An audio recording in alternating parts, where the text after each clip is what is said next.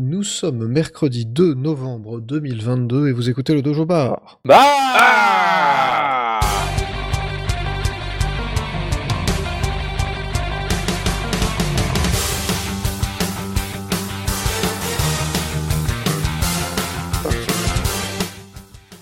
Bonsoir à tous, bonsoir Nantix Bonsoir. et bonsoir Mecton. Et bonsoir. Et euh, pour cette émission euh, de, de mi- mi-saison presque, puisqu'on est au cinquième épisode de cette saison, donc on va bientôt arriver à à peu près la moitié. En fait, il va nous rester 2-3 épisodes encore et on sera à peu près fini.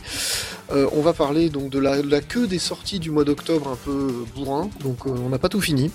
C'était fou ça, moi. Oui, putain. Mais on a quand même eu, euh, voilà, il y a eu, il y a eu du, Ouais, il y a des choix de planning un peu étranges là pour le coup. hein. Ouais, c'est tout concentré sur euh, quasiment le mois d'octobre. Enfin, t'as quatre énormes sorties sur le mois d'octobre. Ouais, t'as Ah, surtout surtout les deux gros jeux de la Switch à une semaine d'écart. hein. C'est vrai que c'est un peu dommage. Euh, Bon après, euh... bon, Bayonetta c'est quand même moins grand public que Mario et Lapin Crétin. hein. c'est vrai. Ah, je serais même, curieux de savoir qui veut- quel est le- celui qui va le plus se vendre à la fin, mais je pense que ce sera quand même Mario et les lapins crétins. Ah, il y, en a- il y en a un où- il y en a un qui a des pubs dans le métro, pas l'autre. Ouais, c'est à peu près ça. Mais c'est lequel du coup? Bah c'est Mario et Lapin Crétin. hein. Je me doute bien. ouais. C'est la grosse. la- t'as- en fait, t'as la grosse machine marketing de Nintendo plus la grosse machine marketing du Ubisoft, et je pense qu'ils doivent plus ou moins partager 50-50. hein, donc euh, ils y vont. Puis il y en a il y a même, marqué Mario.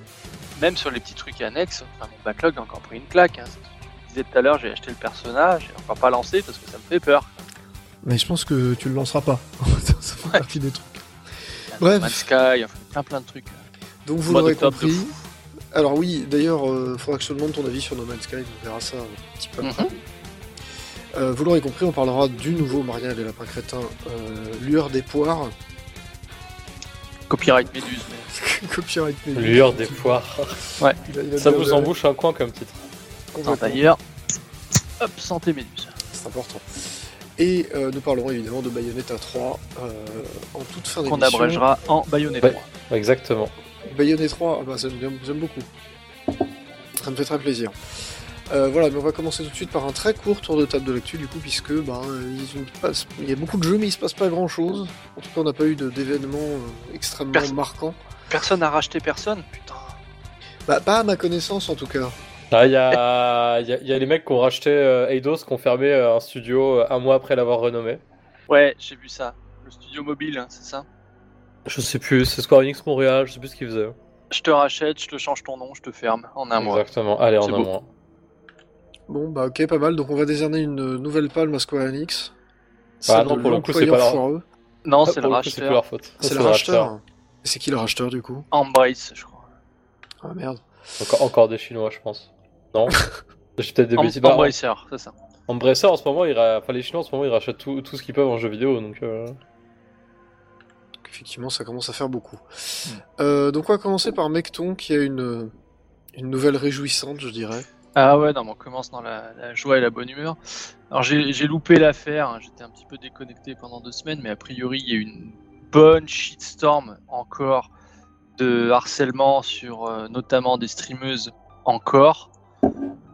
Euh, métier difficile, hein, bon courage les nanas. Et euh, c'est monté un petit peu dans les étages et donc tu as le gouvernement donc euh, que je regarde l'article que j'ai vu donc a priori la ministre chargée de l'égalité homme-femme et le ministre délégué à la transition numérique qui vont déclencher tout prochainement une réunion avec les acteurs parce que euh, les lois européennes sur la question semblent ne pas suffire. No shit Sherlock. Pour, euh, bah, pour essayer de protéger un peu tout ça et puis euh, légiférer autour du, du harcèlement en ligne.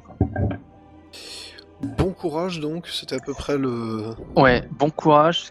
Enfin, j'ai pas tout suivi, j'ai juste rattrapé ça aujourd'hui. Et a priori, les choses qui se sont passées sont relativement glauques. Oui, enfin, de toute façon, c'est jamais. euh, Enfin, c'est c'est rarement des choses euh, très intelligentes. Ça arrive de temps en temps qu'il y ait du. Va dire Ouais, mais plus du troll que du harcèlement. c'est ça. Tu peux faire du troll rigolo, on va dire. Et là, a priori, c'est vraiment du, enfin, c'est du crade, quoi. C'est Voilà, donc c'est quand même relativement compliqué. Donc je sais pas comment ça va tourner ce truc-là, mal a priori, parce que ça va encore être, euh, ça va encore, encore prendre le truc par le mauvais bout, mais enfin bon. Hmm. C'est mieux que de ne rien faire, je suppose, euh, ou de dire oh là là, c'est drôlement pas bien. Ouais. Le souci, c'est qu'il y a quand même déjà des lois qui existent sur le sujet, donc euh, la question, c'est plus effectivement, je pense, une question de, de moyens en réalité que de, que de lois ou de, de, de mise en œuvre des moyens nécessaires pour arriver à lutter contre. Ce qui Ouais. n'est pas évident non plus. Hein, que- c'est peut-être l'occasion de rappeler si jamais vous êtes témoin d'un truc comme ça, alors euh, signalez sur un réseau social, enfin autant pisser par la fenêtre. Hein. Euh, la plateforme Pharos, ça marche pas trop trop mal. Ça aboutit pas tout de suite, mais au moins ça laisse des traces. Quoi. Mais je pense que le plus important dans ce genre de cas-là, c'est surtout ça, en réalité, c'est de, c'est de laisser des traces. C'est-à-dire que Mm. c'est comme quand les gens portent plainte euh, pour quoi que ce soit, enfin portent plainte contre X, parce qu'en réalité, de toute façon, voilà, au moins t'as laissé une trace, il s'est passé quelque chose, si ça se reproduit, s'il se passe quelque chose, si euh, on peut éventuellement remonter derrière. Donc c'est Ouais. jamais la première faute que ces gens-là sont punis, mais à la longue, s'ils se calment pas, ça peut finir par leur retomber sur le coin du nez. Oui. Voilà, je vais vous parler d'un autre petit truc rigolo. Alors, c'est pas du tout. euh, J'ai vu ça tout à l'heure. Et ça m'a beaucoup fait marrer. Donc, il y a un pilote de NASCAR qui s'appelle Ross Chastain. Oh oui, putain, oui. Qui euh, se trouvait dans une course de NASCAR. Donc, je rappelle, le NASCAR, hein, c'est les courses très excitantes aux États-Unis dans lesquelles les gens tournent autour d'un cercle. c'est tourne à gauche, tourne à gauche, C'est à peu près tourne à ça. gauche. Donc, c'est ce qu'ils font le plus le- excitant en sport automobile. hein. C'est c'est un petit peu Luigi Rassoway en fait. Ou Baby Park, pire, Baby Park, voilà, Baby vraiment Park. un, un Baby. nul de Mario Kart. Levy Park, mais en miroir. Alors, c'est Baby objets. mais euh, avec les règles de Kirby's Air Ride. C'est-à-dire, t'as qu'un seul bouton qui est le bouton accéléré. Bah, euh, c'est pareil dans Mario Kart. Voilà, c'est un peu ça. Donc ce pilote de NASCAR euh, était dixième de sa course et pour se qualifier, fallait qu'il remonte au moins de deux places. Ce qui est euh, pas il parfaitement aura, il aura très, évident. mieux. hein. Il a fait beaucoup mieux puisqu'il est remonté de 5 places. Et comment a-t-il fait? Eh bien, au lieu de freiner et de prendre le virage à la corde, c'est-à-dire à l'intérieur, donc de tourner très très à gauche et d'appuyer sur le frein pour beaucoup ralentir sa voiture, ce qu'il a fait, c'est qu'il a fait comme quand il était petit, qu'il jouait avec son frère sur GameCube à NASCAR 2005. Ceci est sérieux. Il a fait comme quand il jouait sur GameCube avec son Oui, frère à NASCAR Il l'a- 2005. Il l'a dit, oui. Et il l'a dit. Il a dit bah voilà, j'ai accéléré, j'ai foutu la cinquième, j'ai foutu une cinquième, j'ai accéléré comme un bourrin, je me suis servi du mur à droite pour, euh, pour tourner en fait, pour faire tourner la voiture. Donc il a quand même un peu pété la bagnole, hein, faut quand même être clair, heureusement que c'était le dernier tour. Mais il a remonté 5 places. Voilà, moi je sais pas, moi ça me fait, ça Il me fait a- voyager. hein. Il a pété un record au passage, non? Et il a pété un record qui était vieux de 75 ans sur ce tour-là. Du Sur tour le plus rapide. euh, ouais. Et j'ai lu, j'ai lu l'article sur le truc. En fait, le, le mec disait, il a vraiment testé ça sur un coup de chat. Parce que si jamais il y avait une petite aspérité sur le mur, il allait au crash. Quoi. Bah écoute, on peut dire merci aux ouvriers qui ont construit le mur, de pas avoir fait l'aspérité trop grande. Enfin, tu vois, c'est. Pas, moi ça me, ça me fume à chaque fois quand il y a des mecs qui tentent des trucs un peu pétés comme ça dans la vraie vie et que ça marche. Tu vois, ce genre personne n'avait essayé avant. C'est vraiment des techniques de speedrunner en fait. C'est ça, c'est exactement ça, c'est technique de speedrunner dans la vraie vie. Euh, voilà. Et ben ce sera tout pour ce tour de table de l'actu. Scampi, euh, Scampi, si tu nous écoutes, le, ta technique sur Flatout 2 maintenant marche dans la vraie vie. Voilà, c'est important. Sauf pour un petit truc, Mecton. Donc, est-ce que No Man's Sky à 30 000 mètres d'al- à, à- de 30 000 mètres, c'est pas tout- à 5 000 mètres d'altitude, ça marche bien? À 10 km de haut, oui, ça marche. Ça marche et c'est limite plus confortable qu'à l'hôtel. Bon, c'est peut-être rapport au fait que j'avais la tête dans le cul et la tête en bas. Ce qui n'est pas facile d'ailleurs pour pas. pisser. hein. Pour, bah ouais, pour pisser, c'est pas facile, sachez-le. Mais oui, ça marche bien. Ok, bon voilà, c'est tout ce que je voulais savoir, c'est si t'avais passé la phase de survie qui t'avait posé quelques petits problèmes et que maintenant tu commençais à rentrer Ouais, un peu dans non, le non, j'ai galéré au début et là je suis dans la boucle et, et je, et je te rejoins, c'est sympa et reposant. Tout à fait. Bref, nous allons marquer une première petite pause musicale et nous allons écouter un petit morceau de la bande originale de Bayonetta 3. Alors pourquoi la bande originale de Bayonetta 3 et pas celle de Mario et les lapins crétins Sparks of Hope? Parce que je trouve que celle de Mario et les lapins crétins Sparks of Hope est pas fofolle, et on va en parler juste après. Euh, voilà, le morceau s'appelle Red Moon, c'est le tout premier boss, normalement. Et on se retrouve dans un tout petit peu moins de deux minutes. À tout de suite.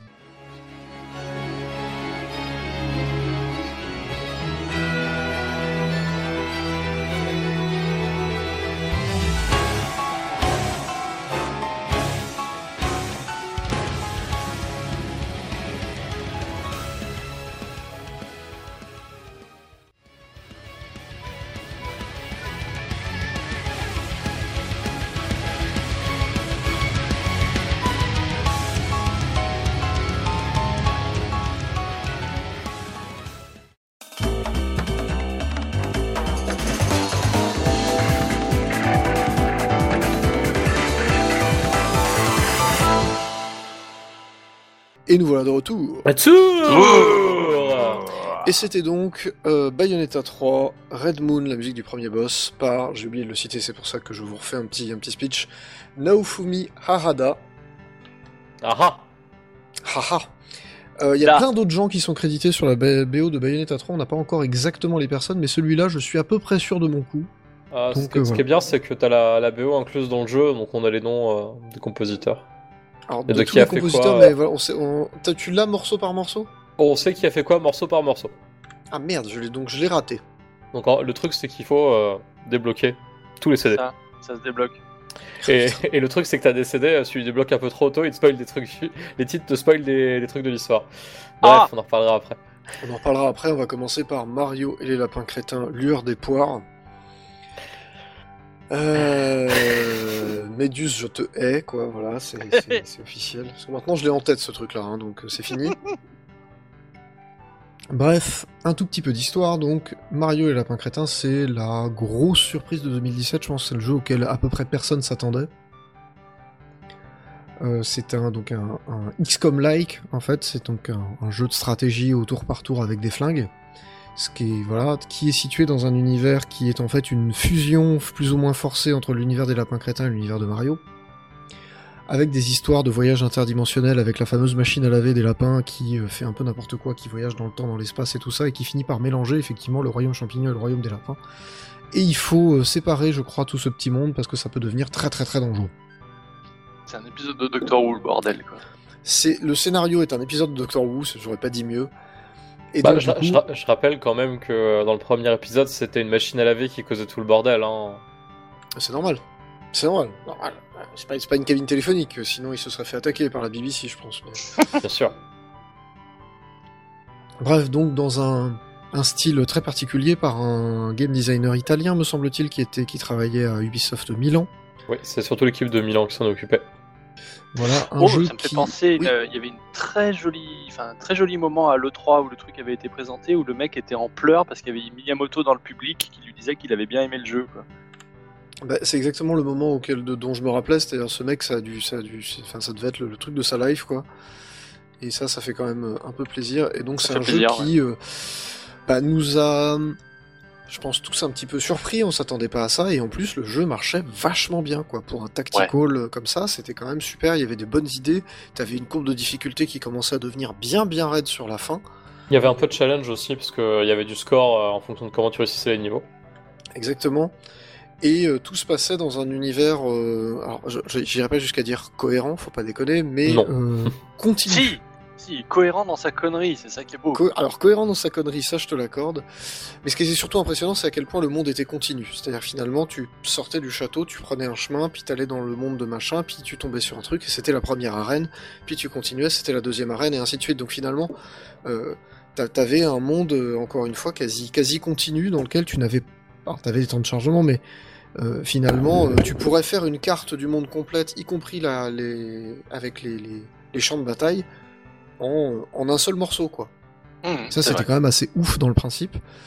Et derrière, un tactical qui marchait plutôt bien, du tour par tour, avec euh, du case par case, euh, des trucs qui permettaient de faire des sauts. Donc tu pouvais rebondir sur un partenaire pour aller un petit peu plus loin. T'avais euh, tout un tas de raccourcis euh, avec des tuyaux qui te permettaient de monter, de descendre. T'avais une charge, t'avais, euh, enfin voilà, t'avais des Euh, avec- t'avais- Ce qui, ce qui était très cool, c'est qu'en plus, euh, le...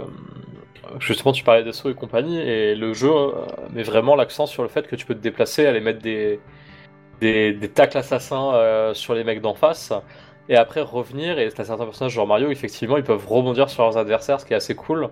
Donc en plus, ils vont plus loin. Ça, c'est pas mal. Euh, et euh, t'avais, je crois qu'en plus les personnages étaient assez variés. Alors je trouve que les, les Yoshi et Yoshi c'était un peu les personnages les moins intéressants du jeu. Alors ça dépend parce que à, à haut niveau, euh, lapin. Alors oui, non, Yoshi, c'est Yoshi et lapin Yoshi, tu disais? Ouais. Euh, ouais, Ah, c'est les deux auxquels j'ai vraiment pas Ouais. accroché pour le coup. euh, Bah, en même temps, c'est les deux derniers que tu débloques et euh, ils ont. enfin, ils- ont un peu de retard quand tu les débloques aussi. Bah, il y, a- il y a ça et le fait qu'en fait, dans le premier, euh, bon, déjà, t'étais obligé d'avoir toujours Mario avec toi et un des lapins. Ah, il y avait toujours Mario? D'accord. Mario était obligatoire, ce qui fait que t'étais un peu limité, mine de rien, sur tes choix. Euh, ce qui est toujours très dommage d'ailleurs. Et euh, en plus, c'est un jeu où Mario Luigi était, euh, était un peu pété, quoi. Alors c'est surtout, moi je me rappelle surtout de Lapin Luigi qui était bien, bien fumé. Parce qu'il avait un pouvoir de vampirisme, donc en fait il pouvait, quand il taclait euh, un Oui, autre personnage, ça, il pouvait lui voler de la vie. Et, euh, et euh, clairement, euh, sur la fin du jeu, tu pouvais en abuser, mais... Oui. C'était euh, C'est marrant. Je, bien, je me bien, rappelle bien surtout de Lapin Peach et son canard en plastique. Oui, non, c'était Peach qui avait le canard en plastique. Oui. Je sais plus. Mais Il y a- bah, il y avait caler, plein de- caler voilà. ça au milieu d'un jeu où t'as Mario avec des flingues, tu dis putain les mecs vous êtes des bons quoi. Ouais, non, mais les Alors- mecs ont été très très bons. De toute façon, le, le jeu en termes de, en termes de- d'univers et d'ambiance, était quand même assez, assez pété du derche, quoi. Pour moi, c'est un peu le, en termes de d'ambiance et de façon d'utiliser l'univers Mario, c'est un peu l'héritier des, des vieux Paper Mario et des Mario Luigi, Ouais. qui, ouais, qui prennent un peu l'univers de Mario et qui vont un peu le tordre et le twister avec des petites blagues comme ça, genre ouais Peach et son canard en plastique. Enfin, moi surtout ce qui me faisait marrer, c'était euh, Lapin Mario qui, est- qui se comporte comme un putain de macho. Oui, Lapin, Mario, c'est qui est vrai. un- C'est vraiment le cliché du, du, du- Du de l'italien macho, tu vois. c'est ça. Et alors là, ce qui est marrant, c'est que sur le nouveau, c'est plutôt le cliché du français, euh, c'est-à-dire que c'est, il serait limite avec une baguette de pain et un béret, quoi. bah, c'est la moustache. Et ça, mais c'est, c'est très très drôle. Et, et les... Alors le seul truc que je trouvais ben, potentiellement un petit peu dommage, c'est que t'avais euh, finalement les personnages que tu pouvais jouer, t'avais les personnages de l'univers de Mario, donc Mario, Luigi, Peach, Yoshi. Euh... Alors Donkey Kong non, puisque c'était un méchant. Et DLC euh, Donkey Kong. Donc, est con le DLC, ouais. Voilà. Et après, t'avais les versions lapins de ces personnages-là, mais finalement, t'avais pas vraiment de personnages, euh, entre guillemets, inédits d'un univers ou d'un autre. Oh, Ouais. Pipo, Pardon? Oui, t'avais Bifo. L'aspirateur. Oui, mais euh, Bipo, il est, il est bon. Après, Il servait, de, il servait de curseur d'ailleurs, c'est Oui, lui c'est qui ça. déplaçait, c'était un peu C'est c'est lui c'est un peu bizarre, mais effectivement, tout le monde suivait Bipo. Ouais, t'a- t'avais quand même des trucs rigolos. euh, Bon, le boss final c'était Bowser, et il était pas très intéressant. Ceci, je trouve que c'était l'un des personnages les moins bien inspirés. Mais euh, vers la fin du jeu, tu affrontes un duo de lapins euh, déguisés en Wario et Waluigi, Oui, qui est incroyable oui. quand ils débarquent. Et puis t'as t'as- t'as ce troisième boss, le fantôme, euh, qui, qui reprend. euh, qui reprend un petit peu l'une des grandes, euh, les grandes pistes de, de Grand Kurgov dans, euh, dans Conquer, qui était le, le Great Mighty Po, et qui a un peu le même délire de, de Oui. boss qui se met à chanter de l'opéra, Oui, qui est incroyable aussi. hein. Voilà, il y avait- il y avait quelques idées effectivement assez incroyables, et du coup, bah, on, on est pas con, on s'attendait tous à une sortie, elle a quand même mis 5 ans à arriver. Un peu plus de 5 ans, enfin non, presque 5 ans. Et t'as annoncé l'année dernière de mémoire Oui, C'est ça. euh, était dans, il est arrivé très très tôt après la sortie de la console, le premier. Ah, le premier, il est arrivé, euh, ça devait être quelque chose, il a dû être présenté à... Enfin, la console est sortie en mars, il a dû être présenté à l'E3, il est sorti en septembre, hein, c'était Il y a- vraiment il y a eu un la leak. rentrée. hein. Il y, a- il y avait un, un- un sacré leak d'ailleurs sur, euh, sur Mario et Lapin Crétin, parce que personne n'y croyait avant le 3. Et, euh, et quand on a vu le jeu, on a fait, ça a l'air pas mal en fait. Oui, je me rappelle de ce hein. leak. Le truc est sorti, on s'est tous dit bon bah le leak en question c'est une connerie parce que ce truc ne peut pas exister. Et bah si. Et c'était voilà, bien, Et en plus, c'était ça le plus ouf. Donc voilà, c'est- euh, Mario Lapin Crétin Kingdom Battle, c'était un jeu qui était très bien, qui marchait extrêmement bien, qui était très drôle. C'est une grosse douze quinzaine d'heures, je dirais, euh, qui, fonctionnait vraiment très bien, avec encore une fois euh, des, bonnes idées partout, qui traînaient peut-être un poil en longueur sur la fin, parce que ben, une fois qu'on a débloqué tous les persos, euh, qu'on a débloqué tous les méchants, qu'on a débloqué à peu près toutes les capacités, bon, on commence à faire des assemblages un peu rigolos, mais voilà, tu sens que Et tu sentais qu'aussi il y avait quand même un défaut, autant les combats étaient vraiment bien faits, autant les phases entre avec des énigmes un peu bof bof, euh, des terrains pas extrêmement intéressants à explorer, et avec des collectibles assez euh, assez anecdotiques parce que je crois que c'était surtout de la du visuel. Oui, oui, Euh, c'était des costumes et des trucs comme ça. hein, c'est très. Il y, a- il y avait, il y avait clairement quelque chose à ajouter là sur cette partie-là dans le premier, et qui co- correspondait quand même à genre 30-40% du temps de jeu, hein, mine de rien. On y passait du temps. On y passait quand même pas mal de temps, ouais, je, je confirme. Donc là, du coup, Sparks of Hope, bah, c'est la suite. euh, qu'on n'attendait pas Oh. forcément non plus. On se doutait qu'elle allait arriver un jour parce que le jeu, je suppose, a très très bien marché. Faut dire que bah, Les Lapins Crétins, c'est une licence qui marche bien. Mario, c'est une licence qui marche bien. Et puis c'était un des premiers, un des premiers gros jeux de la Switch après Zelda. Donc euh, mine de rien, ça lui a donné Ça une a dû- ça a dû exposition assez folle. hein. aussi. Puis en plus, effectivement, c'est un concept tellement original et tellement barré que je pense qu'ils s'en est vendu des camions et des camions entiers. et C'est Ouais, très bien. et hein. d'ailleurs, je me demande quel pourcentage de, de joueurs s'est fait euh, arnaquer, entre guillemets. C'est genre, euh, j'achète un Mario et les lapins crétins et oh putain, c'est un jeu de stratégie à la XCOM. quoi. Bah, j'en sais rien. C'est quand même assez clair, hein, euh, y compris sur la jaquette de jeu, puisque tu as le Mario avec ses Ah, et tout ça. Donc, euh, C'est c'est clair pour nous, mais euh, pour euh, Mamie Monchu, je, je sais pas. Je sais pas. Après, comme c'est un, un tactical qui est assez abordable, parce qu'en termes de gestion des pourcentages, le jeu est très simple. Euh, tu, tu peux avoir que 0, 50 et 100% de chances de toucher en fonction de là où t'es par rapport à l'adversaire, et ce qui est entre toi et lui. Euh, je- même si les gens se font avoir, je pense qu'il y, a il y a beaucoup de monde qui ont pu prendre le truc en main assez facilement. c'est hyper accessible au moins au départ. Après, les, les, le- le- les derniers niveaux, le dernier monde et le challenge commencent à se relever sévèrement, mais euh, tu, tu dois pouvoir finir les trois premiers mondes, c'est à peu près à la portée de tout le monde. Oui. hein. Non, non, mais j'abuse sur le se faire arnaquer. hein. Si, si au contraire ça peut faire découvrir le jeu de stratégie à, à des gens, euh, tant mieux. Oui, clairement en plus. Je fais une toute petite parenthèse. Il y a JBC qui nous demande quand est-ce qu'était le dernier Lapin Crétin sans Mario. Il me semble qu'il y a eu un party game il y a, il y a vraiment pas longtemps. C'est possible, j'ai j'ai plus de. Je garde pas vraiment le calendrier des sorties des lapins crétins. hein. Non, parce que pour moi, le dernier Lapin Crétin qui était génial, c'est celui sur Wii où tu pilotais le caddie et c'était un, un catamaran. Là. Fallait rassembler c'était plein de saloperies pour. euh, ce truc. ouais, C'était très très génial. drôle. Ouais, c'était super. Très bien foutu comme jeu d'ailleurs. La grande aventure. voilà. Voilà. Et d'ailleurs, donc on va passer sur Sparks of Hope, le, le- le nouveau jeu. Donc basiquement, bah, c'est à peu près la même recette. Mais dans l'espace, et donc c'est forcément mieux. Et vous- c'est c'est un peu l'idée, ouais. Alors, il y a quand même quelques petites nuances par rapport au premier. Euh, le premier, c'est que là, c'est, enfin, à l'origine, il fallait surtout pas que les univers fusionnent. Là, les univers sont fusionnés, c'est complètement assumé. C'est-à-dire que Ah, le- c'est acté là. Putain. c'est acté. C'est-à-dire qu'en fait, euh, Mario, Luigi Peach se baladent devant le château de Peach. Euh, c'est l'intro du jeu, hein. Et puis il y a la machine à laver qui est là et les lapins qui sont en train de cueillir des fleurs et de faire les cons. Et tout va bien, je veux dire, pe- personne, euh, voilà, tout va très très bien. La première chose qu'il faut faire d'ailleurs, c'est retrouver le slip euh, de Lapin Mario. Ouais. Parce qu'il l'a paumé. Encore une fois, un lapin Mario, euh, le beauf de l'histoire. Un Lapin Mario, de toute façon, c'est un gros gros beauf. Euh, et donc, euh, ce qui se passe, c'est que euh, tout d'un coup, il y a euh, un, comment dire, un lapin Luma qui débarque. Et donc, euh, Mario et Peach se disent tout de suite merde, il doit se passer un truc avec Harmony. Et euh, ils décident de prendre Pipo et de partir dans l'espace. Parce que. Oui, euh, attends, attends. Voilà. Il y a une raie qui attaque. Oui, non, mais il y a une raie qui ressemble à celle de Mario Sunshine qui nous fait chier. Je sais pas ce que c'est la c'est la même dans Splatoon. Enfin, je sais pas. Ils ont. ils- Il y a un crossover géant Splatoon, Ouais, ouais, Mario, c'est lapin ouf. crétin, quoi. C'est un truc de ouf.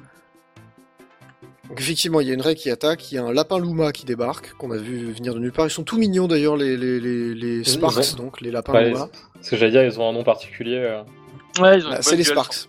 Ils sont bien animés. Ils ont une bonne gueule. Ils sont bien animés, ils ont une bonne gueule et ils ont tous une petite personnalité, ce qui est rigolo. Il y en a quand même un paquet d'ailleurs, parce que tu en débloques quasiment. euh, Enfin, sur le premier monde, t'en débloques déjà 4 ou 5. Et en fait, j'ai l'impression que t'en débloques 4 ou 5 par monde, donc euh, à la fin, tu vas quand même finir avec, je sais pas, une grosse, une grosse quarantaine de Sparks, j'ai l'impression. Enfin, t'en as deux par personnage, il me semble. Que tu peux équiper. Que Mais tu après- peux équiper, oui, mais après, t'en as beaucoup plus en réserve en fait. Ah, Parce que tu peux les personnaliser et tout ça. Parce que tu peux les nourrir avec des. des, Des étoiles. Des étoiles de Bah, Mario c'est le petit fragment la Galaxy, c'est ça de, Deux fragments de machin que tu peux les nourrir pour euh, améliorer leur efficacité. On parlera des Sparks un tout petit peu après de ce qu'ils font. Parce que c'est quand même assez intéressant. Et donc ce qui est rigolo, oui, c'est que chaque Spark a sa petite personnalité. C'est-à-dire qu'ils ont tous plus ou moins la forme d'un lapin Luma. Donc c'est un Luma avec des yeux et puis machin qui fait bah sauf qu'ils font pas bah tout le temps. Mais vous voyez ce que, enfin, vous imaginez un peu ce que ça peut être. Et euh, je sais pas, genre le, le, le- il y a un des, un des, un des Sparks, c'est, il est très très gros. Donc c'est un gros Sparks. Puis t'en as un, il est tout mince. Et puis voilà, ils ont tous euh, en fait un physique un peu différent, avec une couleur, avec des attributs différents. Donc c'est assez rigolo. Les mecs se sont vraiment éclatés à essayer de faire le plus de variantes possible d'un design finalement très simple, puisque euh, c'est une patate avec des yeux quoi. Hmm. Je trouve ça assez impressionnant. une grosse patate. C'est une grosse patate. Et donc en termes de, en termes d'univers, ce qui se passe, c'est que là maintenant, on a plus ce monde continu qu'on avait dans le premier, où on partait du château de Peach et puis on allait explorer le nord, le sud, l'est et l'ouest, en gros. Euh, là, en fait, on va sauter de, de galaxie en galaxie. Alors, c'est pas tout à fait des galaxies, c'est une espèce de d'îlot, planète. C'est un peu bizarre. Ouais, il y a un feeling. euh, c'est comme si tu passais de de Mario d'un Mario classique à un Mario euh, bah, Galaxy pour le coup. Oui, c'est ça. T'as as une espèce de carte du monde très simplifiée qui fait beaucoup penser à Mario Bros 3 évidemment, parce que t'as as le, vaisseau qui avance d'un point à un autre. Tu peux revenir en arrière autant que tu veux. Ça c'est le truc rigolo, c'est-à-dire qu'une fois que tu as tu as débloqué le deuxième monde, en fait tu peux revenir au premier monde si tu veux, si t'as envie d'aller faire des quêtes secondaires, si t'as envie d'aller euh, faire des quêtes bonus et autres, tu peux le faire. T'as parfaitement le choix de le faire. Mais voilà, on a plus ce monde continu. On a plus euh, des espèces de, encore une fois, d'îles, de petits niveaux euh, assez verticaux d'ailleurs, qu'on peut explorer un peu librement. C'est-à-dire qu'on a Mario, les lapins crétins qui, euh, qui marchent. Donc maintenant, tu contrôles plus Bipo qui guide tout le monde, tu contrôles bah, le personnage principal de ton, de ton groupe, qui n'est plus obligatoirement Mario, ça peut être n'importe qui. Tu résous, tu résous pardon, toujours des petites énigmes un peu à la con. Euh, voilà, c'est-à-dire qu'effectivement, tu vas aller euh, pousser un bloc, euh, euh, comment dire, faire un tacle sur un truc pour lancer une bombe sur un autre qui va libérer une console, qui va te permettre d'appuyer sur un bouton, qui va lever une barrière, enfin, c'est des trucs comme ça. La grosse différence étant que là, euh, ça ressemble plus, entre guillemets, à un RPG traditionnel. C'est-à-dire que les batailles, en fait, sont soit des endroits fixes sur la carte, soit c'est des ennemis qui se baladent, et en fait, quand tu vas aller les tacler, bah, ça déclenche en fait une bataille. Donc tu as un temps de chargement et tu atterris dans un, une, petit, espèce de petit diorama miniature façon euh, Triangle. Captain Toad, triangle Oui. stratégie, mais tu vois, tu as, vraiment un petit truc miniature. Et en fait, tu te balades dedans. Et une fois que tu as fini, bah, tu retournes sur la carte principale. Donc, t'as plus cette espèce d'impression d'un monde continu et cohérent. Là, c'est plus effectivement, euh, t'as as une espèce de de- d'overworld façon Ça, un hub et des- RPG. et- Hub et sous-niveau, quoi. C'est ça. Sachant que t'as, t'as en- alors, a priori 5 hubs, hein, je suis à peu près à 25-30% du jeu. Donc j'ai pas tout vu, mais j'ai l'impression que t'as grosso modo 20% du jeu c'est un hub, et t'as 5 hubs au total. Ok. C'est l'impression que ça donne. Peut-être qu'il y en a un sixième, peut-être qu'il y a un petit peu plus que ça, mais le pourcentage et la façon dont ça avance me fait dire que c'est à peu près ça. Réécoutez cette émission au moment où le DLC sera sorti. Merci. Voilà. Il y aura un sixième monde très probablement. Ils ont, ils annoncé un peu les contenus du DLC d'ailleurs euh, aujourd'hui, je crois. Ah, Aujourd'hui, ouais. Ouais. J'ai- j'ai bah, vu ça passer. Le dernier DLC, c'est le monde avec Rayman. Ah, ça, ça va être cool. Bah, tu sais, tu- peut-être un des rares DLC que je vais peut-être acheter du coup, parce que ça, ça me ferait, ça me ferait marrer à voir. Sachant que le DLC DK du premier était plutôt chouette. Tout à fait. Mm. Bref, donc tu avances dans ces petits mondes, et ensuite, quand tu atterris sur le champ de bataille, eh bien, bah, c'est Mario et les lapins crétins, donc c'est encore une fois une espèce de XCOM. Au départ, tu démarres, tu n'as que deux personnages sélectionnables. Rapidement, tu obtiens la capacité d'en avoir trois sur un champ de bataille. Je ne suis pas allé plus loin, peut-être qu'il y aura quatre à un moment. Je crois que dans le premier, c'était limité à trois. Je sais plus. euh. Donc ça reste un truc assez simplifié. Oui, c'est- c'était 3 dans le premier. Et donc la plus grosse euh, différence avec le premier, euh, alors tu as toujours ton la possibilité de tacler n'importe quel ennemi, qui est à portée de pied, évidemment, faut pouvoir euh, marcher jusqu'à lui pour le tacler. Tu as toujours la possibilité de tirer sur les ennemis, donc ça c'est bah, tu te fixes un endroit et tu tires. La différence avec le premier, c'est que euh, tu n'as pas, c'est pas un nombre d'actions prédéterminées que tu as. Une fois que tu as tiré, tu ne peux plus bouger. Donc tu as intérêt à faire tous tes déplacements et tes pouvoirs d'abord, puis ensuite à tirer. Faut tirer une fois que tu es certain que tu ne bougeras plus. Ça fait une petite Yes. différence avec le premier où tu pouvais tirer puis te déplacer Puis te barrer. Là, tu es obligé de, de- de réfléchir un tout petit peu différemment. Après, je sais pas si plus tard on n'aura pas un Sparks qui te permet d'inverser le truc. hein, mais- Ça ne m'étonnerait pas. Donc ensuite, effectivement, on a les... donc on a toujours les pouvoirs spéciaux. Donc je sais pas si vous vous rappelez, mais euh, par exemple, euh, Luigi avait dans le premier un pouvoir qui s'appelait euh, les yeux d'acier, le regard d'acier. Où en fait, tu activais ce pouvoir et si un personnage bougeait dans le champ de vision de Luigi au, au moment du tour de l'adversaire, bah, il se prenait une, il se prenait une balle dans la gueule, quoi. Un contre. un espèce de contre. Et donc tu as toujours ces pouvoirs-là qui existent, donc euh, des pouvoirs de réaction, des pouvoirs de soin, des choses comme ça, enfin voilà, des, des- des classiques j'ai envie de dire dans ce genre de jeu-là. Donc euh, augmenter les dégâts, augmenter la défense, etc., etc., qui se rechargent au bout de 1, 2, 3 ou 4 tours pour les, les pouvoirs les plus pétés, qui sont associés définitivement à chaque personnage. Alors le truc un peu con, c'est qu'il y a quand même des répétitions, c'est-à-dire que Luigi et Mario, par exemple, ont le même, euh, le, le regard d'acier, ils ont le même. C'est un peu dommage.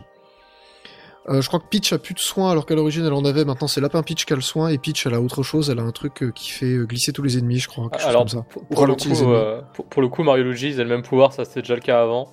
Ah, et- je Et. Lapin Peach a toujours eu le sort de soin. D'accord, je, je, j'ai, j'ai confondu, merci beaucoup. Je, je pensais, je pensais que c'était le contraire. Mais bref, donc chaque personnage a ses petites particularités, et en plus, on peut équiper un Sparks. Et ce Sparks, qu'est-ce qu'il va faire?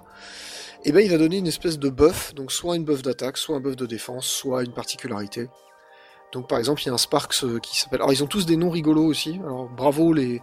Alors c'est pas les traducteurs français, puisque c'était développé par Ubisoft, donc on peut supposer que les mecs se sont concertés avant, mais ils ont tous des noms avec des jeux de mots avec ce qu'ils font.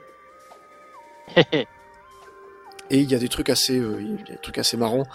Euh, je crois que le, Sparks du feu s'appelle Feu Follet, quelque chose comme ça. Enfin, tu vois, à chaque fois, ils ont des petits noms qui correspondent à leur particularité. Et donc, bah, pour reprendre cet exemple du Sparks du feu, donc si le Sparks du feu est équipé sur Mario, parce que tu peux équiper n'importe quel Sparks sur n'importe quel personnage, donc tu appuies sur le bouton du Sparks, et à ce moment-là, le, le prochain tir que fera Mario sera un tir enflammé. Et donc, bah, il y a certains personnages en face qui vont être plus sensibles au feu, à l'eau, à la glace, etc., etc., etc. Il y a des Sparks qui, qui sont plus sur des passifs, c'est-à-dire qui vont augmenter la défense pour le prochain tour. Bref, tout ce que vous pourriez imaginer dans ce genre de jeu-là. Je n'ai pas encore vu de Sparks avec des pouvoirs pétés, genre Sparks vampire et autres, mais je m'attends à ce qu'il y ait des choses comme ça. Ouais, pour diversifier, t'es obligé de passer par ce genre de truc à la con. Je m'attends aussi à ce qu'il y ait des combos très très très pétés. Euh, je, voilà, je pense qu'il va y avoir des trucs avec Lapin Luigi qui vont être bien, bien, bien fumés. Euh, je n'ai pas vu pour l'instant de. Il y avait ça dans le premier, je ne l'ai pas vu là. Euh, dans le premier, tu pouvais éventuellement changer d'arme pour des personnages. Les personnages pouvaient avoir plusieurs armes. Là, je l'ai pas encore vu, donc je ne sais pas si c'est le cas ou pas. Mais la plus grosse nouveauté, enfin les deux plus grosses nouveautés viennent des déplacements. Ouais. Avant, le déplacement se faisait grosso modo case par case. Alors les cases n'étaient pas indiquées sur la carte, mais en gros, c'était du case par case. Ça, tu bougeais sur une grille, quoi. C'est ça, tu bougeais sur une grille et euh, même quand tu faisais un saut, en fait, tu pouvais pas sauter n'importe où. T'avais une espèce de d'arc de saut plus ou moins prédéterminé. Fallait que t'atterrisses à un endroit et t'avais encore du déplacement en fonction de ce qui te restait sur la grille. Donc un personnage type Mario avait genre 10 points de déplacement. Donc si tu faisais 3 points de déplacement et un saut, il te restait 6 points de déplacement derrière. C'était assez logique. Là, tu peux te déplacer librement. Et autant que tu veux. Alors, autant que tu veux, mais t'as une zone. D'influence autour de, de- du perso que tu déplaces. hein. Tout à fait. Tu peux pas aller te déplacer très loin, mais tu peux faire autant de pas que tu veux. Finalement, ça n'a aucune importance. C'est ça. Et dans tous les sens, revenir en arrière, blablabla, jusqu'à ce que ta position te plaise. Tout à fait. Et ça veut aussi dire que tu peux faire à peu près autant de tacles que tu veux. Donc, euh, dans certaines situations, Euh, tu peux attends, aller attends. euh, tacler pas mal Non, de gens. Ah oui, t'en as que deux. c'est- Enfin, là, là où j'en suis, euh, j'en ai qu'un, mais t'as quand même ce système de points où tu peux te balancer qu'un pouvoir par tour, euh, une charge par tour, Tout à fait. et Mais après, tu comme peux tu disais, balancer une fois que tu as tiré, euh, le tour est, le tour est fini. Mais tu peux balancer deux tacles. Ok, bah pour l'instant j'en ai qu'un, mais d'accord. Ah, enfin, il me semble bien que j'en avais deux avec. euh, Mais c'est Lapin Mario, donc peut-être qu'il y a une. Ah oui, non, que là, lui a pour une l'instant je particularité. joue, je joue Mario et Lapin Peach, enfin le truc de base. Oui, le, le- le combo classique, quoi. Et du coup, bah oui, ce déplacement libre, ça fait que euh, finalement, c'est un peu moins. euh, Je dirais stratégiquement, c'est un peu bizarre. Parce que finalement, tu peux te déplacer euh, très librement. Donc ça veut dire que tu peux vraiment aller tester n'importe quoi. Tu peux aller te mettre dans un coin, regarder un peu comment t'es, puisque tu as une espèce de caméra tactique si tu si appuies sur le Joy-Con, sur le, le joystick de gauche. Donc tu peux aller voir si t'es à la portée des ennemis et tout ça. Puis bah, finalement tu dis ça va pas, bah je reviens. T'as rien à annuler, t'as rien à machin. Tu peux euh, bouger finalement euh, tous les personnages indépendamment les uns des autres, puis revenir pour aller faire leurs différentes actions. De mémoire sur le premier, fallait que tu vides toutes les actions d'un personnage avant de passer au suivant. Après c'est de mémoire, j'y ai pas rejoué depuis un petit moment. Ouais, c'est ça. En fait, si tu le faisais pas, fallait forcer le passage du tour. Voilà, donc là c'est vraiment euh, un peu plus libre, je dirais, de ce point de vue-là. Et pareil pour les sauts. Donc les sauts existent toujours, tout le monde peut sauter. Tout le monde n'a pas la même portée. Donc ce qui se passe, c'est que quand on saute, en fait, quand on saute, on n'est pas juste éjecté en l'air et on atterrit quelque part. On est projeté en l'air et ensuite tu fais l'hélicoptère avec Bipo, qui dure plus ou moins longtemps. Donc tu peux te diriger euh, 100%. Et une fois que tu as atterri, bah, c'est pareil, tu vas avoir une zone d'influence qui va être un peu plus réduite. Je ne crois pas qu'on puisse faire deux sauts euh, dans le même tour, j'ai pas essayé. Ah, il me semble pas non plus. Ce serait bourrin en vrai. hein. Et il me semble que c'est l'indicateur chaussure en fait, mais après peut-être que tu peux en avoir, t'as des Sparks qui pourront peut-être te donner plusieurs, euh, plusieurs. Yes. Ouais, ouais. Peut-être. Voilà. Donc ça fait, euh, ça fait un, un- des sensations un petit peu différentes du premier, je dirais. Euh, oui, et l'ennemi peut le faire aussi en fait. Et l'ennemi peut le faire aussi. Ce qui n'était pas le cas avant non plus, d'ailleurs, me semble-t-il. avait- Ah si, il y Hmm. avait des sauts. Les lapins pouvaient se sauter. euh, Si, oui, oui, t'avais les gros bourrins les qui pouvaient balancer leurs potes. C'est ça, mais les, les gros bourrins pouvaient balancer leurs potes. Hmm. Euh, voilà, et donc en termes de, en termes de gameplay, ça fait, euh, ça fait un jeu qui est, bah, je dirais, suffisamment différent du premier pour que tu aies vraiment l'impression de jouer à quelque chose d'un peu différent. Mais en même temps, qui reprend vraiment les mêmes recettes, ça reste du tactical, ça reste, bah, si tu fais pas attention, euh, tu te fais péter, ça reste ce que disait Antix tout à l'heure, t'as que 3 finalement chances de. C'est soit tu te fais toucher à 100%, soit tu te fais toucher, t'as 50% de chance de te faire toucher, soit t'as aucune chance de te faire toucher. Donc ça reste un tactical très simplifié. Oui, c'est ça. On n'a pas trop parlé, mais le couvert est ultra important. En fait. Ah oui, le coup, le, effectivement, le fait de rester à couvert est très important, sachant que tu, si tu restes trop à couvert, tu vas avoir moins de Moins de précision. Ouais. moins de précision pour aller euh, taper d'autres trucs, donc faut quand même de temps en temps prendre des risques. Voire même de temps en temps bait l'ennemi, euh, c'est-à-dire euh, aller mettre un mec à un endroit de sorte à ce que les pouvoirs des autres puissent le, le récupérer. J'ai j'ai pas trop avancé dans le jeu, mais le coup des beaux bombes, il y avait déjà une mécanique comme ça dans le premier ou pas? Euh, il me semble pas. Donc voilà. Ça m'a euh, surpris, donc il ne me semble pas. Bah c'est bien bourrin au début. Après bon, les, les premiers niveaux c'est très euh, tuto, mais en gros c'est des ennemis que tu tacles, que tu ramasses, que tu balances et qui font des dégâts de zone. Et en fait, il y a d'autres ennemis que tu peux euh, tacler, euh, ramasser, balancer. Alors, balancer sur d'autres gens pour faire des dégâts. Alors, c'est pas un gros spoil, mais il y a des Goombas. Alors, t'as déjà vu des Goombas qui sont par groupe de 3 et que tu peux tacler. Alors, si tu te Oui. démerdes bien, d'ailleurs, tu tacles les 3 en ligne et puis pouf. Ouais. Et ben, à un moment, il y a des Goombas avec des gamelles sur la tête. Donc, du coup, tu, tu peux leur tirer dessus, mais en gros, ils sont blindés. C'est-à-dire, si tu les tacles, ils se retournent et puis en fait, ils reviennent. Donc, ça, fait un peu des tortues. Alors, je comprends pas pourquoi ils ont pas mis des tortues d'ailleurs, ça aurait été plus cohérent. Et il y en aura peut-être après.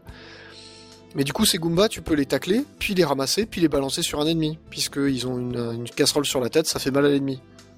c'est drôle. T'as plein de trucs à la con comme ça, donc c'est très rigolo. Il y a plein de petites mécaniques comme ça. Et euh, alors, je vais glisser un petit mot sur le scénario, même si pour l'instant je suis pas très très loin. Puis bon, c'est pas c'est pas le point le plus intéressant, mais c'est quand même un peu rigolo. Donc, il y a une une vilaine sorcière qui s'appelle Cursa, qui a euh, envoyé des, des tentacules de confusion. Bon, Ah confusion, bras, mais big up, hein. big up la Ouais, team trad. joué, les gars. Ouais, non, mais la- la- Ubisoft, la Team Trad, vous avez bien agent, quoi. hein, c'est... c'est pas mal. Et qui, en fait, vont aller dans chacun des petits mondes, dans, dans chacune de ces petits îlots qu'on va visiter, euh, faire chier le monde parce que euh, dans le premier îlot, ça couvre le phare qui fait qu'on voit plus rien.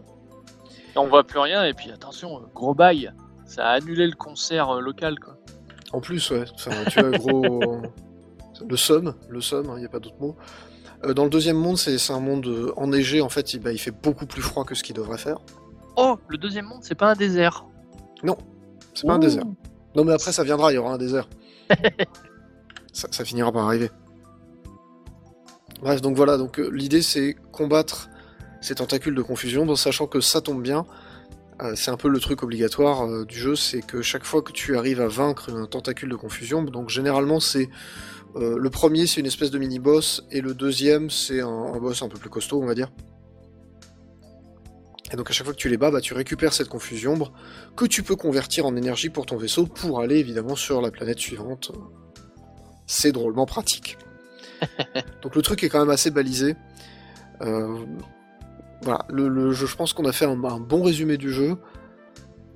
Ça marche bien. C'est relativement agréable à suivre. Euh, je dirais que c'est peut-être un peu moins linéaire que le premier dans le sens où t'as plein de... Le fait de plus avoir cette overworld continue, ça fait que finalement tu, tu peux aller faire plein de petites cartes secondaires un peu n'importe où, finalement suffit juste de croiser un ennemi sur la map ou des points d'intérêt, c'est-à-dire qu'il y a des endroits, il y a des points d'intérêt, on te dit tiens là il y a une bataille, et tu peux gagner euh, un bonus que tu, dont tu pourras te servir en match. Enfin voilà, il y a plein de, de petites choses comme ça qui permettent d'aller s'amuser. Et ça, ça fait quand même plaisir. Et je trouve que le jeu marche très bien. Yes. Le seul truc, enfin, il y a deux petites choses que j'aurais à lui reprocher quand même. Enfin, en tout cas, sur le. Encore une fois, c'est une première impression. hein, ça fait. On n'a pas fini. euh, Enfin, j'ai pas fini le jeu en tout cas. Je J'aurais été à peu près à 20%, un peu plus de 20%. Euh, Je trouve que les. Les. Comment dire Les doublages sont extrêmement bizarres. C'est très bizarre, mais euh, le, le doublage de Bipo, je l'adore. Il me fait penser à 6PO par Roger Carrel et c'est juste parfait quoi. Le, le doublage de Bipo est très bien. Moi, ce qui m'emmerde, c'est que le- les, les doublages sont très irréguliers en fait. C'est-à-dire que Mario ne parle pas, Oui, c'est que par ono- onomatopée. Peach non plus, Luigi non plus. Ouais. Et les lapins, Les lapins parlent, mais finalement, ils, Alors- ils ont, ils ont quelques phrases entre guillemets préenregistrées. c'est ça en fait, ils sont du texte affiché et après c'est des petites phrases genre euh, euh, enfin je sais pas tu, tu, tu flingues un ennemi avec lapin Peach et tu, tu vas l'entendre dire euh, rentre chez ta mère ou un truc comme ça quoi. C'est ça. Et du coup, dans les dialogues qui sont dans les, dans les phases cinématiques du jeu ou, ou dans les phases d'histoire, Bipo est intégralement doublé. Donc lui il Ouais. dit tout. Son petit camarade que t'as peut-être pas encore débloqué parce qu'il y a un Si, deuxième euh, euh, dans, dans le vaisseau. L'IA à la con, enfin Voilà, Oui, elle est doublée intégralement aussi. euh, et d'ailleurs, aller dans les souvenirs, et puis il y a un petit bouton pour activer la lecture des dialogues. C'est drôle. Sans, Oui. sans trop spoiler, le vaisseau s'appelle TFAL et ça se prononce Tefal. Bon, Il y, y a plein de petits trucs très marrants comme ça. Donc ça, ça, ça marche très bien, j'ai pas, de- pas de souci là-dessus. Mais derrière, quand t'as euh, certains personnages, Oggy par exemple dans le premier monde, bah des fois il a un dialogue complet où il y a trois phrases et il en dit qu'une seule. Oui, il va juste lâcher euh, les mots-clés et le reste, c'est à toi de le lire. quoi. C'est ça, et je trouve ça euh, bah, super curieux quoi. Tu, Ouais, est-ce que c'est un problème de place? J'en sais rien. je, je sais pas, j'ai du mal à comprendre. Euh... J'ai Mais j'ai oui, je suis d'accord avec toi. Ce qui est doublé est excellent et par contre, le reste, c'est euh, étrange. C'est dommage hein, parce qu'en plus effectivement euh, Bipo, enfin tu vois les, les dialogues sont pas trop mal écrits, c'est plutôt euh, drôle. Ah, ils sont drôles. Ils sont drôles. Il y, a, il y a des, il y, a des, il y a des petits moments d'humour très drôles. Bipo qui est, qui est plus ou moins jaloux de tout le monde et, et, euh, et un peu trouillard. C'est assez marrant, il a une petite personnalité, c'est rigolo. C'était pareil dans le premier, il avait sa petite personnalité. Ça rend très bien en doublage, donc je comprends pas pourquoi ils ont pas doublé tout le monde. Quoi. Enfin, tu vois, il y a- Mhm. Que les personnages de Nintendo soient pas doublés parce que Nintendo fait un peu de protectionnisme et de rétention, euh, je ne suis pas choqué, mais les lapins, ils auraient pu doubler tout le monde, quoi. Je veux dire, euh, ça coûtait pas grand chose. Ouais. Donc c'est un peu bizarre. C'est un peu le seul truc que j'ai reproché. Alors aussi, le deuxième petit truc, mais c'est plus... euh, euh, techniquement, le jeu est très propre. Alors, ça tourne à 30 images par seconde, c'est vraiment clean. Euh, juste dans les, mondes, je trouve que la caméra est pas tout, enfin, elle est, elle est pas fixe comme dans le premier. En fait, dans le premier, la caméra était intégralement sur rail, on ne la contrôlait pas, quasiment pas. Là, on la contrôle, mais du coup, euh, j'ai pas trouvé comment la rapprocher ou l'éloigner de l'action, et de temps en temps, ce serait bien pratique. C'est euh, quand même des fois où c'est pas hyper pratique, quoi. Ça se fait pas avec la caméra tactique. J'ai pas essayé. Alors la caméra tactique te permet de tourner autour d'un point central euh, dans le, dans le niveau, mais pas plus que ça en fait. Ok. Tu peux de mémoire zoomer, dézoomer, mais pas faire beaucoup plus de trucs que ça. Mais là, dans, dans l'overworld, en fait, quand t'es sur une île, bah zoomer, dézoomer, j'ai pas trouvé. Ouais. Ouais. Du coup, il manquerait une petite carte. Alors, il y a une carte. carte, Ouais, mais elle- une carte qui soit en live sur le sur l'action et pas une carte dans ça un pourrait menu, être quoi. utile. Alors, sa- sachant qu'en plus, euh, les. Alors, par contre, ça, c'est un vrai reproche. Je trouve que les menus sont particulièrement touffus. Alors, très bien fait, hein, j'ai pas de souci là-dessus. Il y a des menus pour plein de trucs et tout. T'as plein de raccourcis à l'intérieur des menus pour t'en sortir. Mais t'as quand même un menu sur plus, un menu sur moins, un menu sur Y, un menu sur bas du, du- de la croix. Euh, pff. Je pense qu'il aurait pu y avoir un peu de consolidation. Là, c'est beaucoup de menus. Mm. Sachant que, euh, pareil, le plus et le moins font pas le même effet selon que t'es sur l'overworld ou que t'es sur la, t'es en jeu. Donc il y a en plus des trucs parfois un peu confus. Ouais. C'est pas idéal. Voilà. Donc, euh, bref, pour l'instant, en tout cas, euh, de ce que moi j'ai pu en constater, je pense que c'est une très bonne pioche. Encore une fois, c'est un jeu quali, il n'y a pas de souci là-dessus. Est-ce que, est-ce que ça Ah, tiendra la route sur la durée? J'espère que effectivement va y avoir des belles surprises et des trucs un peu rigolos après. Je n'en doute pas en fait. Je suppose que ça va le faire. Et un bon point que je vois aussi, le Ubisoft Connect n'est pas du tout Ah, il n'est pas envahissant. obligatoire. Ouais. Et puis il n'est pas envahissant. Quoi. Complètement. C'est-à-dire qu'on te demande au départ si tu veux le faire, tu peux appuyer sur B, ça marche pas. Alors que c'était pas le cas sur euh, euh, Phoenix Rising, Ouais. Oui, voilà. où c'était horrible. Sur le Assassin's Creed euh, 2 collection, où pareil, t'es obligé de démarrer ta Switch en mode, en mode avion si tu veux pas être emmerdé par ce truc-là. Mm. Euh, Ubisoft, faut que vous arrêtiez avec ce truc-là. hein. Tout le monde s'en fout. hein. non mais vraiment, enfin, Oui, parce qu'au final, ça sert à débloquer des succès à la con qui vont te permettre d'avoir un petit avatar sur ton compte. On s'en branle un peu, quoi. Ouais, c'est ça. Bah, moi, je... enfin, je, je- que vous fassiez la promo de vos trucs, ça me dérange pas, mais que ça reste optionnel, quoi. Parce que sinon, c'est un peu lourdingue. Bref, donc je pense que ça va être, voilà, plutôt une bonne pioche. Après, moins surprenant que la première fois, forcément. Donc, Oui. en tout cas pour l'instant. J'espère qu'il y aura des petites surprises. Je pense que le système est suffisamment fouillé. En tout cas, avec les sparks qu'on peut réattribuer, qu'on peut augmenter, qu'on peut mettre à n'importe qui. Les niveaux des personnages qui augmentent tous en même temps, ceux que tu joues comme ceux que tu ne joues pas. Ça, c'est très cool. de mémoire, n'était pas le cas du premier, je suis pas sûr, mais il me semble que dans le premier, il fallait acheter des niveaux pour les personnages. Donc tu pouvais le faire, augmenter des personnages hors combat, mais il fallait l'acheter. C'est le souvenir que j'en ai en tout cas. Donc voilà, plein de petits trucs qui me font dire il y a probablement moyen de faire un très bon tactical intéressant. Voilà, on va s'arrêter là pour Mario et les lapins crétins, Sparks of Hope. Et euh, on va enchaîner sur Bayonetta 3, mais d'abord on va s'écouter un petit morceau de la bande originale de Bayonetta 3, et je n'ai pas résisté, on l'avait déjà écouté, mais c'est un remix. Il s'agit du morceau de Hiroshi Yamaguchi, Let's Dance Boys, qui euh, dans le tout premier Bayonetta était en fait un morceau bonus, qui ne faisait même pas partie du jeu, c'est une espèce de clip musical complètement barré, Ouais, c'est le générique de fin. génialissime. Et donc là il y en a un remix pour Bayonetta 3 qui est à mon sens un tout petit peu moins bon, mais qui franchement pète toujours autant. Voilà, donc on va écouter sur la bande bande originale de Bayonetta 3, Let's Dance Boys, ça dure un tout petit peu plus de 3 minutes 30. À tout de suite.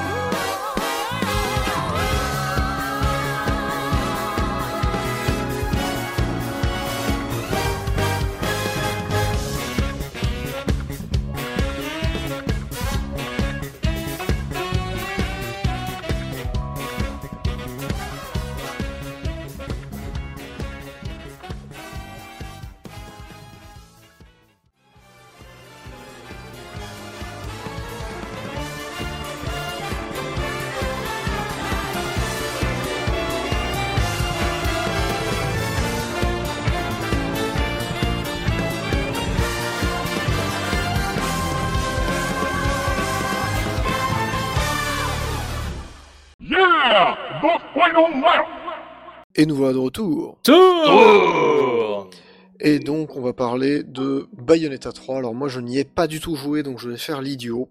Bouh C'est bien. Enfin, Alors, Bayonetta si, 3, je n'ai pour- pas résisté à l'envie de le lancer juste pour voir la scène d'intro. ah, qui, qui, comme d'habitude, commence toujours sur le chapeau de roue, comme dans chaque Bayonetta. en- C'est ça. Globalement, t'es- on est, on est en terrain connu, parce que Bayonetta 3 est la suite de Bayonetta 2, qui est lui-même la suite de Bayonetta. Mais non Et si C'est complètement fou. Et est-ce qu'à un moment on aura Bayonetta X2 My Life as a Dark Lord? Bah maintenant, c'est possible. Alors, on, on rappelle quand même que ça reste une série qui n'aurait pas eu de numéro 2 sur Nintendo. Donc, qui est, un Numéro 2 peu, qui euh, a déjà 8 ans, c'est ça? Ouais, qui est sorti en 2014 sur Wii U. Qui était, qui était quasiment un des jeux de, annoncés au lancement de la console ou alors euh, très très rapidement après. Et qui aurait mis un peu plus de temps que prévu à sortir. Dont on avait essayé la démo, me semble-t-il, euh, quasiment deux ans avant sa sortie, parce qu'on a dû l'essayer euh, en 2013 de mémoire. Je sais qu'on l'avait essayé au moment où il y avait l'événement, euh, le fameux événement Ah, je crois que j'ai essayé un presse des- E3 de Nintendo. On l'avait essayé, et je crois qu'on l'avait essayé l'année suivante et qu'il est sorti l'année d'après. Ouais, et, euh, et pour le coup, le niveau qu'on a essayé, c'était genre le premier niveau qui est exactement le même dans le jeu final. C'est ça, et quasiment aucune différence, et, et qui était le même que celui de la démo qui est sorti, euh, qui était sorti sur l'eShop à, à cette époque-là. Ah, il y avait une De la démo. Wii U. ok. Oui, oui, il y avait une démo qui était en fait exactement ce niveau-là. Donc on a vraiment joué à cette démo-là genre euh, deux ou trois fois quoi. Excellent. Bref. Et du coup, Bayonetta 3 qui a été annoncé, je crois, l'année de la sortie de la Switch, hein, parce que ça devait être en 2017 ou 2018 à la. Je- je- il me semble que c'est oui 2017 dans un Nintendo Direct ou 2018. non, c'était les Nintendo Game. Awards. Ah, c'était les Game Awards. On avait juste un Hmm. extrait euh, de Bayonetta qui se fait bolos, bah, qu'on retrouve dans le jeu final. hein. C'est exactement le même. Tu te demandes ce qu'ils foutent Platinum. En fait, ils finissent le jeu en six mois, puis après ils se roulent les pouces en disant bon, alors qu'est-ce qu'on va faire? Bah, en fait, j'ai l'impression qu'ils. et Après, ils font vraiment du peaufinement, quoi, globalement. Et je pense que Ouais, c'est. après, on en reparlera, mais je les sens bien, genre, hé les mecs, j'ai eu une idée la con, est-ce que vous pensez qu'on peut l'intégrer? Et puis hop, ça fait un nouveau niveau, quoi. Bah, en plus, dans le cas de Bayonetta 3, euh, alors ça, c'était une supposition euh, de la testeuse de Gamecult, et je trouve qu'elle est pas déconnante. Euh, c'est pas impossible qu'ils aient mis des bouts de Scalebound, qui était le- l'exclu Xbox One que devait faire Platinum Game, qui a été annulé. Et qu'ils aient rajouté des bouts dans, dans Bayo 3, euh, histoire de pas perdre tout ce qui avait été fait. Et du coup, ça ferait le deuxième jeu annulé sur Xbox qui finit sur une console Nintendo. C'est beau. C'est lequel le premier? Bah Bayonetta 2. Ah bah oui, forcément. Mais en vrai, c'est effectivement une hypothèse qui me choquerait pas parce qu'il y a, enfin, c'est c'est écologique. Hein, je veux dire, rien ne se perd, rien ne se crée. C'est le réalisateur de Scalebound qui, qui s'occupe du 3 aussi. hein. Oui, donc euh, qu'il ait recyclé quelques idées, ça ne me choquerait Voilà. pas non plus. Enfin, ce qui, ce qui nous permet d'embrayer un petit peu sur la. Enfin, on va, pas- on va parler dans les nouveautés un petit peu après.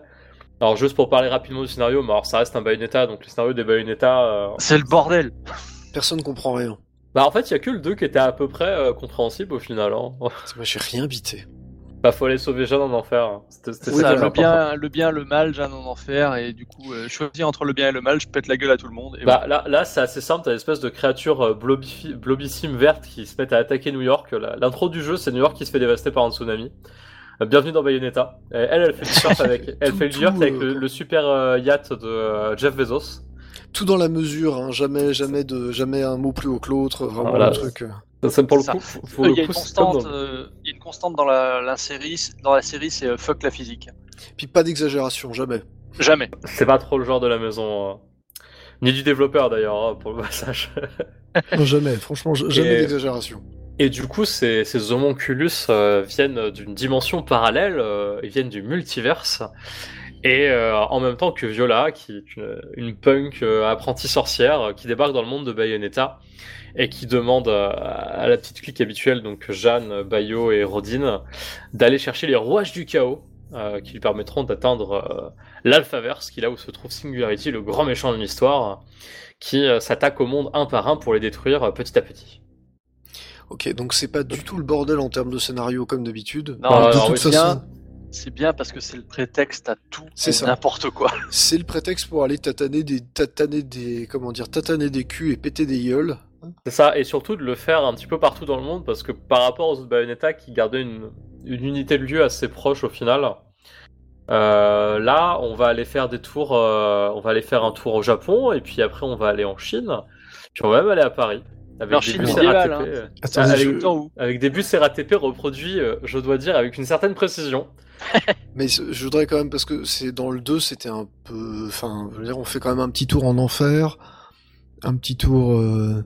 Ouais, mais le 2 L'unité de lieu, globalement c'est le 2 globalement c'est l'Italie quoi. Le Ah oui, ah, en termes de décor, oui, ça ressemble beaucoup à l'Antiquité, on va dire. C'est plus effectivement romantique Là, c'est comme on te, on te lâche multivers, donc on va, on va multiplier les décors, les ambiances et les époques. quoi. Et puis aussi les, les, les designs de Bayonetta, parce qu'on va rencontrer des Bayonetta d'autres mondes. Ouais, et là ils, Ouh. là, ils se sont marrés. Là, ils se Et là, ils ils sont sont lâchés, c'est ça Ouais, ouais. Je- J'avoue que j'ai euh, une, j'ai une petite préférence pour la Bayonetta parisienne. Bah, Enfin, la, la première qu'on croise, si j'ai failli poser la manette en disant putain les mecs, vous vous faites vraiment plaisir, c'est beau à voir quoi. Et le, le plus sympa, c'est que ces designs-là, bah, on, peut les, on peut débloquer les costumes.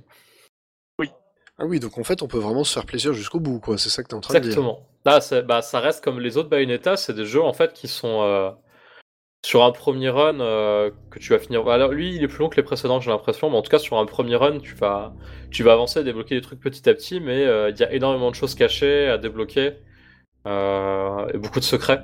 Ouais, euh, Alors souvent. on en parlait, on en parlait en off. C'est une frustration que j'avais sur celui-là, c'est que je sais pas si vous vous rappelez, donc les, les- les jeux sont organisés, les- le, le jeu est organisé par chapitre. Chaque chapitre est organisé par verset, chaque verset étant une baston. Et en gros, tu peux, euh, tu finis le verset 5, machin, t'as la baston d'après, verset 7, tu dis merde, j'ai loupé le 6. Alors, c'était le cas, c'était le cas avant. hein. Et tu me disais, voilà, c'était le cas avant. Mais l'impression que j'avais, c'était que ce côté exploration pour aller récupérer tous les combats était peut-être moins présent avant. Mais du coup, euh, certainement, je me plante. Alors, en fait, avant, il était, il était il était, il déjà présent. Le premier avait euh, la, mauvaise habitude de, mettre des versets cachés. Fallait revenir en arrière dans le, décor pour, euh, pour activer un verset à un endroit où tu avais déjà affronté les ennemis avant. Pas ouf. T'avais toujours les zones cachées, un peu le truc traditionnel depuis Devil May Cry, euh, qu'ils qui sont repris dans Bayonetta, euh, avec des défis à contrainte, t'as un temps limité pour éliminer tout le monde, et puis t'as t'as genre parfois un truc annexe, genre t'es obligé d'être en envoûtement pour faire des dégâts, Ouais. ou alors euh, le sol is lava, the floor is lava, donc faut pas que tu touches le sol. Des petits trucs comme Mhm. ça. Et ça compte aussi dans les versets, et c'était déjà le cas avant, mais après dans celui-là, euh, les environnements sont assez grands en fait. Donc ça peut être très facile de les louper. Ouais. Euh, parce qu'on a pas mal qui sont cachés. Et la petite parti- particularité aussi, c'est que bah, comme les, les nouveaux, les ennemis, c'est des trucs nouveaux, c'est des homonculus. En fait, il va falloir aussi, euh, si tu veux affronter des anges ou des démons, bah, va falloir fouiller dans les décors parce que c'est des combats cachés à chaque fois. Les petits points jaunes, oui. Ils sont toujours, ils sont toujours présents, euh, au point même qu'ils ont mis quelques boss du premier euh, dedans. Et- Ah Oui, donc ils se sont fait plaisir, ils ont il y a du oui, enfin comme dans le 1, il y a du dans le 2 pardon, il y avait du recyclage de boss au sens où il y a des gros gros clins d'œil très appuyés avec des boss cachés ou des combats cachés dans lesquels on réaffronte des ennemis qu'on avait déjà vus avant. Ouais, c'est ça. Enfin, On, on reste dans l'esprit de Bayonetta en termes de progression. hein. À, chaque, à chaque fin de verset, il y, a un- il y a une note avec, euh, en fonction de ton temps, et les dégâts que tu prends et les combos que tu arrives à faire. euh, qui vont de bronze à pur, ah, qui vont de caillou à pur platinum pour les plus, euh, les plus acharnés. Euh, donc là, pour le coup, on est en terrain connu. Euh, c'est toujours à base de. Euh, T'as une touche pour les flingues, une touche pour sauter, une touche pour faire le l'esquive qui, si tu l'as fait au bon moment, te permet de faire le witch time. Donc le truc Euh, qui ralentit voilà. le temps. euh, Le bullet time qui ralentit le temps et qui permet d'aller taper euh, beaucoup plus les ennemis et en plus de garder son combo, donc de pouvoir enchaîner beaucoup plus rapidement. Oui, c'est ça. Et euh, après, t'as toujours euh, des combos à base de points et de pieds euh, pour, euh, en fonction des timings, faire des trucs plus ou moins forts. Et euh, éventuellement finir par la, vocation, la, la semi-invocation d'un démon, genre tu frappes avec le coup de poing d'un démon euh, que Bayonetta invoque en temps normal. euh, Enfin, ça, c'est- toujours présent. Et il y a deux grosses nouveautés dans le jeu. La première, bah, c'est qu'il y a carrément un nouveau personnage qui est Viola, dont on reparlera un peu après. Et surtout au niveau de Bayonetta, le principal changement, c'est que désormais on peut invoquer les démons qu'elle utilise d'habitude pour achever les boss, mais là on peut les contrôler directement. C'est-à-dire que. Gamora, qui est, le, qui est le gros Godzilla là, qui bouffe les anges d'habitude dans Bayonetta, qui est souvent le premier qu'on rencontre, mais qui est d'ailleurs le premier boss de Bayonetta 2 au passage, euh, bah là c'est la première invocation que tu as et tu peux t'en servir pour, euh, pour faire le ménage sur le terrain. Euh, à un prix assez, assez intéressant puisque ça, ça, va ça va taper dans la barre de magie de Bayonetta. Et surtout, euh, elle va plus pouvoir bouger. Ça, tu fait bouges plus et t'es à poil. Oui, bon, ça c'est la base. Non, mais j'ai été à poil, euh, tu, deviens fragile, quoi. Oui, accessoirement, elle est vraiment à poil. Parce que c'est Bayonetta. Oui, il faut toujours un moment qu'elle finisse à moitié à Walp parce que c'est un peu le c'est un peu le principe du truc. On quoi. a, on a toujours d'ailleurs hein, dans la mise en scène euh, les cadrages. euh, t'as L'action speed, speed, speed, puis d'un coup le, le- le mouvement de caméra va ralentir le temps qu'on voit y passer son boule dans le champ et hop ça repart. Tu vois. Ouais, Oui, mais, mais c'est je normal. Trouve, je, trouve, je trouve que par rapport au premier, dans le 3, c'est pas. euh, C'est pas aussi prononcé. Le premier, c'est sûrement celui où c'est le plus prononcé, les plans sur ses fesses et ses entrejambes. Le 3 était assez, et ça, c'est sage là-dessus, je trouve. Entre guillemets, hein, ça reste Bayonetta. Et donc ouais, donc t'as les, les, les démons que tu peux invoquer, que tu contrôles et et qui peuvent te servir. Euh, attends, c'était quoi que j'ai débloqué récemment?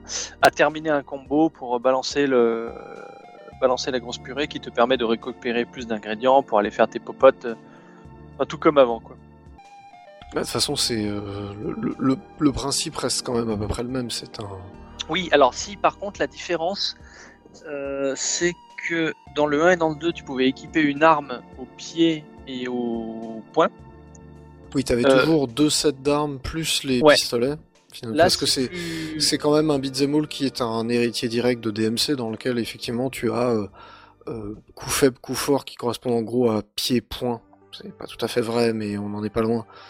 Euh, point, et pied, enfin, point étant faible, pied étant fort, et derrière le pistolet qui te permet de maintenir ton combo. Donc ça, ça, ça ne change pas. Donc ça, ça change pas. Par contre, tu n'as plus la possibilité d'équiper une arme au point et une arme au pied. Si tu équipes une arme, basta. C'est ça, ce qui fait que le, côté pied-point, euh, je trouve qu'il est. C'est vraiment coup faible, coup fort du coup.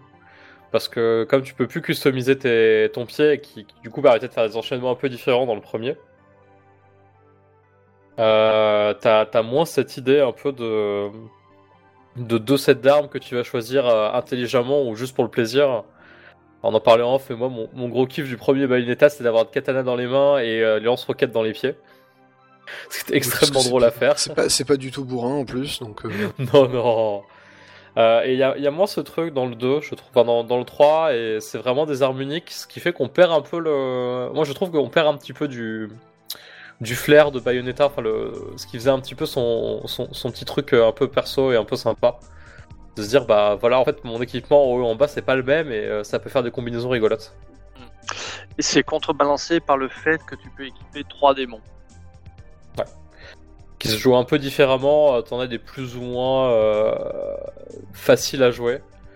Euh, Madame Butterfly, qui est un peu le, le, le démon de base, euh, enfin le démon de base, qui est la, la, la, la, la, la- le, le démon lié au, là. au papillon. C'est un peu la plus simple à jouer parce que globalement, elle a un peu des séries de combos à la- comme Bayonetta et elle se joue un peu pareil. Mais je parlais de Gamora tout à l'heure, qui est le. Ou Gomorrah, je sais plus, je crois que je confonds avec un monstre dans Godzilla. Euh, c'est- c'est- mon avis, le nom est fait exprès. hein. Oui, Ah, un qui- vivant. Lui, il est beaucoup plus lourd à jouer. Il a, il a des coups, t'appuies sur le bouton, il met du temps à partir. D'ailleurs, c'est un peu frustrant, je trouve, dans celui-là. Euh, Bayonetta, c'est assez immédiat et euh, les, les démons, ils ont un petit temps de retard en fait quand t'attaques. Et je trouve que du coup, ça marche un peu moins bien. Euh, mais par contre, euh, après, tu peux aussi décider de lancer le coup. euh, pendant que le coup il se fait, euh, toi, tu vas aller taper sur les, les monstres en attendant. euh, Il y a moyen de faire un truc en désynchro assez chouette en fait. Ah, Yes. c'est pas, un- c'est pas un peu compliqué parce que il me semble que la caméra recule vachement quand tu quand le, le- t'as une invocation qui est sur le terrain. Le problème, Ouais. c'est qu'elle recule pas euh, autant qu'elle devrait, quoi. C'est Ouais, vite on- le bordel. On va pouvoir parler des. du- Pour moi, ce qui est le gros problème de celui-là et que j'avais pas forcément autant avant, c'est la caméra. Parce que du coup, maintenant, il y a les, il y a les démons euh, donc, que t'as avant qui prennent pas mal de place, mais pour compenser, ils ont mis des monstres à peu près aussi grands pour que tu les utilises. Oui, forcément. C'est-à-dire que si tu utilisais ça sur des monstres de taille standard, ce serait vite. euh, Ah bah, des fois, ça permet de faire le ménage. Hein. euh, Oui, on va, on va être honnête, hein, mais Tu mets un coup de pied, euh, ton démon, il fait un, il fait un demi-cercle devant lui, euh, t'as trois mecs qui meurent. Donc c'est- ça, c'est pratique des fois hein, quand t'as du mal à choper les derniers. Mais euh, ce qui fait que du coup, bah, la caméra, des fois, elle est un peu aux fraises quand il y a ces gros monstres qui arrivent parce que euh, il doit gérer ça, les démons, et puis toi, t'aimerais savoir où tu vas. Mhm. Et euh, moi, c'est un, un peu le truc qui m'a frustré, c'est que des fois, effectivement, tu te prends des coups parce que la caméra est aux fraises, le monstre a lancé son attaque, mais t'as pas vu l'indication qu'il allait le faire, et tu te la bouffes. Et dans un jeu où, bah, quand même, il y a une notion un peu de scoring avec le fait de pas se faire toucher. Les pures platines, ils vont pas se faire avoir si facilement, tu vois. Ouais, ils sont chauds. Alors après, là, en en parlant comme ça, on donne l'impression d'un jeu ultra bourrin où il suffit de sortir le démon et tu fais le ménage. Euh, dans les niveaux, il y a beaucoup de zones euh, à taille restreinte, enfin des, des couloirs ou des zones couvertes. Euh, Dans ces zones-là, tu ne peux pas sortir les démons. Donc tu es obligé de jouer à l'ancienne, à la régulière, on va dire. Et, et même sans ça, euh, il y a des ennemis qui apparaissent qui sont justement. Justement, esquiver les attaques des monstres. Ouais, Euh, quitte les one-shot, ça, ça surprend aussi, quoi. Ouais, il y a certains boss, c'est ça. Et euh, chaque monstre, de toute façon, est, est régi dans sa durée par une barre de magie qui se trouve, euh, bah, qui se trouve juste en dessous de la zone des monstres. Et donc, plus tu l'utilises, enfin, plus il reste présent, plus elle se vide. Et quand ils se prennent des coups, ils prennent aussi euh, la barre se vide. Et il y a une dernière subtilité, c'est qu'ils ont, s'ils prennent des coups, ils peuvent devenir enragés. Et alors là, s'ils deviennent enragés, c'est le bordel. Ah, c'est le merdier parce qu'ils ouais, ils font plus. Enfin, ils attaquent tout. quoi. C'est ça. Euh, mais après, t'as des, des trucs assez cool dans les démons. Alors, je crois que le plus original et pas forcément le plus simple à gérer, c'est le train. Le train, le train, il est rigolo. ouais. Alors le train qui est très drôle parce que euh, tu débloques assez vite des tronçonneuses qui sortent des wagons. Oui, parce que what? de la même manière, Attendez. enfin, de, la, de la même manière qu'on débloque des techniques pour Bayonetta, on peut débloquer des techniques pour les démons. Ah oui, donc on peut. Donc en fait, on. Enfin, c'est vraiment une gestion de plusieurs. euh, plusieurs. euh, en personnages, on c'est pas tout à fait ça, mais. on mais sent voilà. le. Enfin, il y a des clins d'œil partout dans le jeu, mais tu sens le le l'héritage de, de Astral Chain où tu, tu avais ce Oui, deuxième personnage Ce annexe. second personnage à, gérer à côté que tu pouvais envoyer, tataner des culs et voilà. Et Ouais. custom, effectivement. Alors, il n'est pas aussi important et il n'y a pas autant de mécaniques que ça. Enfin, là où j'en suis rendu, après peut-être qu'il y, a- qu'il y a des puzzles qui te demandent. euh, Si, si, ouais, bon, j'ai déjà vu passer deux petits puzzles de merde qui te d'ex- d'utiliser un, un certain démon pour passer. Si, si, ça arrive régulièrement euh, parce que, euh, en fait, dans le jeu, les, t'auras des démons qui seront obligatoirement avec toi pour un niveau. Ouais, c'est Et ça. il y aura je pense toujours- tu vois, au chapitre 1 où tu as un petit chemin de lave et tu es obligé d'utiliser un certain démon pour aller péter une bassine de flotte pour refroidir le chemin. quoi. Voilà, et t'as, t'as deux trois trucs comme ça dans le jeu, euh, enfin assez régulièrement. Ce qui te file les, avant que tu débloques vraiment les démons, ils te les filent un petit peu pour que tu les prennes en main dans des niveaux. Donc t'as le temps un ça. peu de les essayer. euh. C'est en gros sur tes trois démons équipables, d'un coup le scénario va te dire bah non, euh, ce slot là il est réservé à ce démon là, le temps que tu comprennes comment marche son gameplay et après tu feras ce que tu veux. quoi. Ouais, parce qu'il y en a qui sont un peu particuliers. Le dernier que j'ai eu, euh, c'est une chauve-souris qui peut avoir euh, deux modes et il y en a un qui sert de radar. Parce qu'il y a des ennemis qui sont invisibles. Ah, rigolo ça. Euh, et du coup, ça c'est la grosse nouveauté côté Bayonetta, euh, qui est, euh, qui à mon avis est intéressante, mais qui est pas forcément la meilleure, la mieux exécutée de ce qu'ils aient eu comme idée, Euh, notamment à cause de la caméra. Ouais. Et, et l'autre nouveauté, du coup, c'est Viola, qui est un nouveau personnage, euh, qui, en gros, pour faire un peu un résumé, euh, certains disent que c'est une renaise apparemment. Une. Non, mais j'ai vu je- passer des gens qui disaient je voulais pas jouer une renaise. Enfin, vu son design, c'est c'est insultant mais drôle. Tu vois. En fait, en fait, ce qu'il faut s'imaginer, c'est que c'est une punk, mais euh, poussée à l'extrême. Elle a les cheveux de trois couleurs différentes.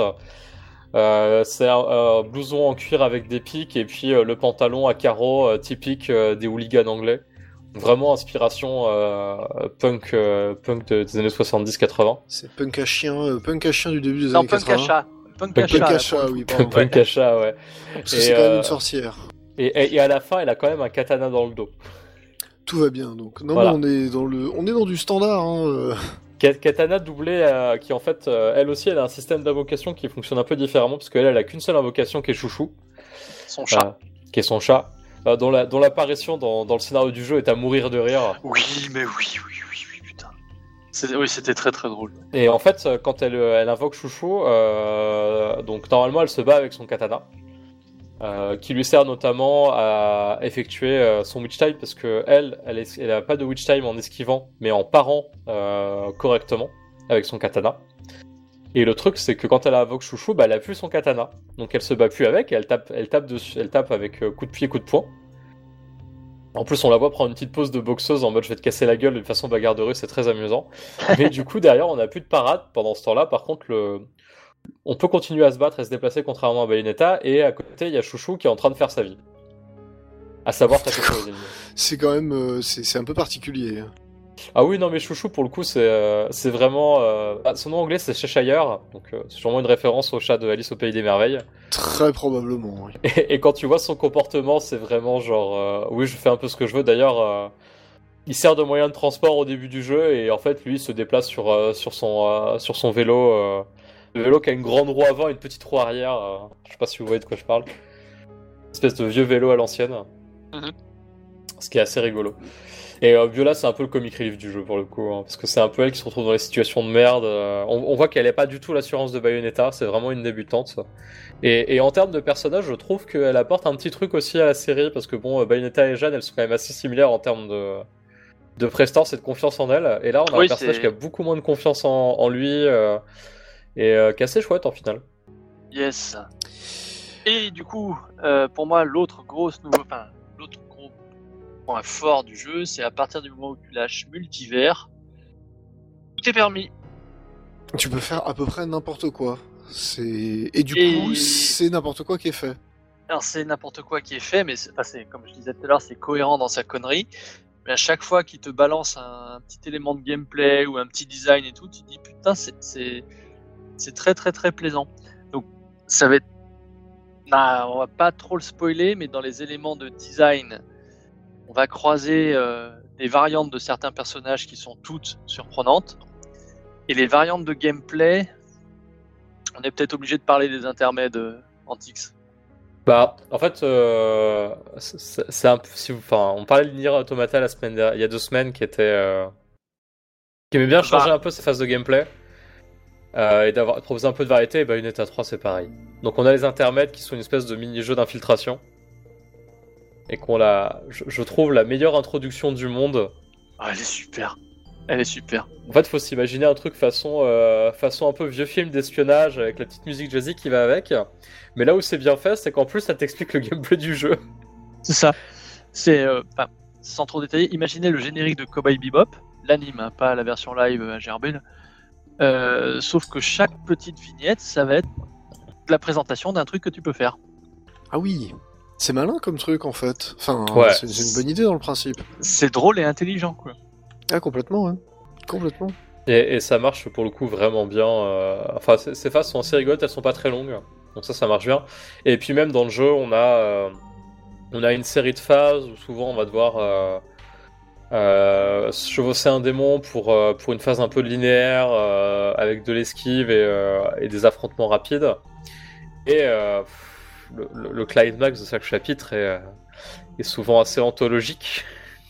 Les boss, tu veux dire les, les boss de fin de chapitre? Ah bah le, le, le- enfin le- en gros tout, tout- en gros le, jeu il a un fonctionnement assez simple, c'est qu'on va faire trois chapitres dans un univers et à la fin du dernier du troisième chapitre on va faire vraiment le gros affrontement au sommet.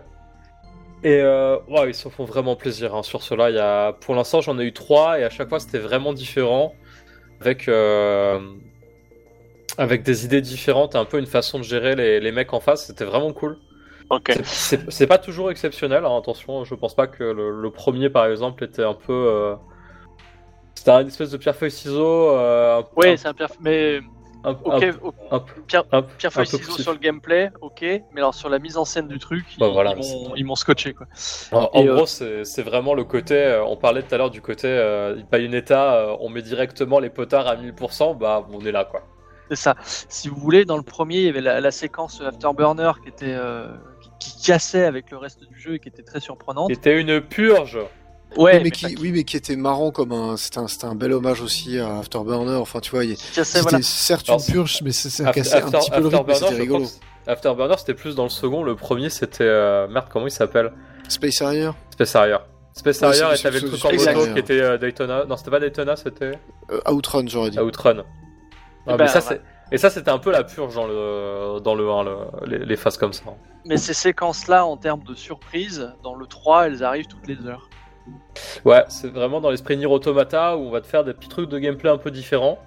Qui vont peut-être pas être réutilisés, mais euh, on sera fait plaisir sur la mise en scène. Et c'est presque une récompense au final pour être arrivé au bout du, du trio de chapitres en t'offrant un truc euh, assez chouette et pas très dur au final. hein. D'ailleurs, c'est pas Non, des phases extrêmement dur. compliquées. Non, non, pas Mais euh, ça, ça démontre toute la puissance euh, de Bayonetta euh, quand elle décide d'y aller à fond et c'est impressionnant en fait. Ils sont longs les chapitres, hein, d'ailleurs. Je sais pas ce que t'en penses. Enfin, j'ai j'ai pas le souvenir que dans le 2, je mettais euh, 45 minutes pour finir un chapitre. Euh, ouais, en fait, euh, souvent dans le premier, dans le premier et le 2, je crois que c'était assez inégal. T'avais des chapitres qui étaient assez longs, souvent les premiers. Et plus le jeu avançait, plus les chapitres étaient courts. Mais parfois, t'avais des chapitres, c'était juste un boss. Et là, pour le coup, dans le 3, c'est à chaque fois, c'est des chapitres euh, ouais, de 30-40 minutes Hmm. avec pas mal de choses à faire. Et même les, les gros chapitres avec les gros boss, en fait, t'as vraiment des phases un peu classiques au début. Je me suis marré aussi sur le, le menu de sélection des chapitres. C'est où tu contrôles une main qui balance des fléchettes. J'imagine que toi aussi, tu as essayé de les lancer ailleurs que sur les icônes des niveaux. Ouais, Il y a, plein, de- y a plein de gags planqués. C'est drôle. Bon, bah ça m'a l'air d'être une excellente pioche, malgré euh, les, Ouais, les ouais, deux c'est- trois défauts qu'on a évoqués. Ouais, ça, reste, ça reste un jeu très très très généreux où tu sens que c'est des gros fans qui l'ont fait pour des gros fans bien débiles. Quoi. Ouais, le, le seul chose, c'est qu'à mon avis, il faut pas s'attendre à un jeu aussi, euh, aussi ciselé que les deux premiers, je pense. On est un petit peu en dessous pour l'instant, mais ça reste euh, bah, un jeu comme j'en ai pas souvent en fait. Je suis très content de rejouer à Bayonetta pour le coup. La dernière fois que j'avais pris autant de plaisir Yes. sur un jeu d'action, c'était DMC5. Donc c'était il y a 3 ans quand même maintenant. Bah, en fait, c'est- pour moi, c'est ça la recette, la recette Bayonetta, c'est ça. C'est un excellent jeu d'action avec euh, euh, des, des trucs surprenants, euh, de, de l'exagération en permanence. On retrouve un petit peu, euh, pour moi, la, la marque de fabrique d'un d'un Hideki Kamiya, c'est un peu ça aussi. C'est, je vous rappelle Resident Evil 4, hein, c'est le jeu qui est de plus en plus hallucinant au fur et à mesure que t'avances. Ah, pour le coup, euh, c'est pas vraiment Hideki Kamiya Resident Evil 4. Non, mais il y a comme un gros bout derrière. Hmm, C'est possible. Et, euh, et puis même, ça fait plaisir de revoir Bayonetta, qui est quand même un personnage ultra cool, qui passe son temps à se foutre de la gueule de ses adversaires. Et ça fait plaisir. Ouais, à péter, à péter le quatrième mur de temps en temps. Genre, il y a un des premiers boss où t'as, elle te l'a juste la réplique, elle te fait sérieux, le point faible qui brille, t'as pas trouvé mieux, quoi. Ouais, c'est ça. c'est- Il y, a- il y a un côté très second degré, je trouve, dans ce jeu-là. euh, de- Ah bah, c'est c'est un jeu qui se moque de ses propres codes, et puis euh, quand il décide d'être sérieux, il est sérieux, quoi. Et puis il envoie le pâté. euh.